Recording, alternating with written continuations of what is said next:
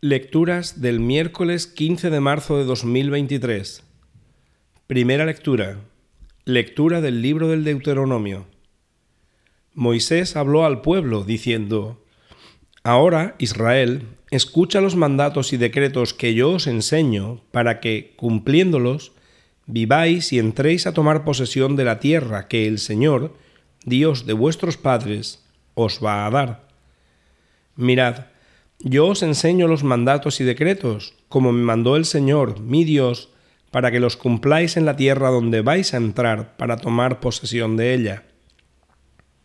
Observadlos y cumplidlos, pues esa es vuestra sabiduría y vuestra inteligencia a los ojos de los pueblos, los cuales, cuando tengan noticia de todos estos mandatos, dirán, Ciertamente es un pueblo sabio e inteligente esta gran nación porque ¿dónde hay una nación tan grande que tenga unos dioses tan cercanos como el Señor, nuestro Dios, siempre que lo invocamos?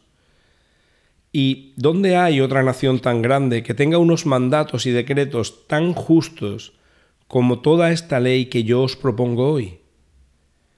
Pero ten cuidado y guárdate bien de olvidar las cosas que han visto tus ojos y que no se aparten de tu corazón mientras vivas cuéntaselas a tus hijos y a tus nietos. Palabra de Dios. Salmo responsorial. Glorifica al Señor, Jerusalén. Glorifica al Señor, Jerusalén.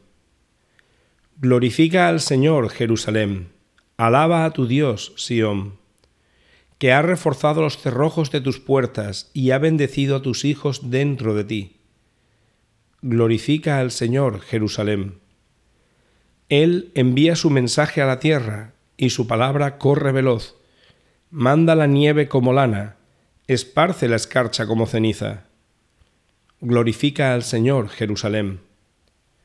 Anuncia su palabra a Jacob, sus decretos y mandatos a Israel. Con ninguna nación obró así, ni les dio a conocer sus mandatos glorifica al Señor Jerusalén. Evangelio. Lectura del Santo Evangelio según San Mateo. En aquel tiempo dijo Jesús a sus discípulos, No creáis que he venido a abolir la ley y los profetas. No he venido a abolir, sino a dar plenitud.